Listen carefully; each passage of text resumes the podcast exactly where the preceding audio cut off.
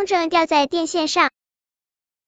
春天多美啊！小兔白白，红狐狸丽丽，大鼻狗胖胖猪在山坡上放风筝。白白的老鹰风筝，丽丽的美人鱼风筝，大鼻狗的孙悟空风筝，还有胖胖猪的蝴蝶风筝，一起在天空中上下翻飞，好美！忽然，白白的风筝线断了，老鹰掉在一根高压电线上，怎么办？白白急得要哭了。大伙儿收好了自己的风筝，围着白白商量着怎样才能把风筝取下来。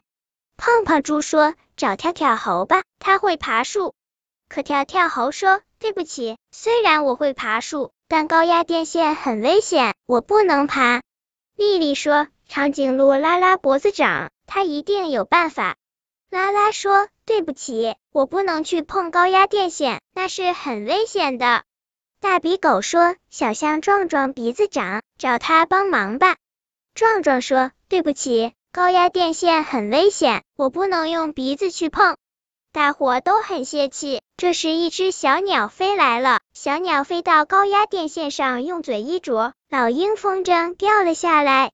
胖胖猪、大鼻狗、丽丽高兴的说道：“小鸟真好，肯帮助别人，不像跳跳猴、拉拉、壮壮一点也不够朋友。”小鸟说：“你们错了，跳跳猴、拉拉、壮壮做的对，帮助别人也要量力而行，有触电危险的事不能做。”可是你帮我取下风筝了，你不怕触电吗？白白问。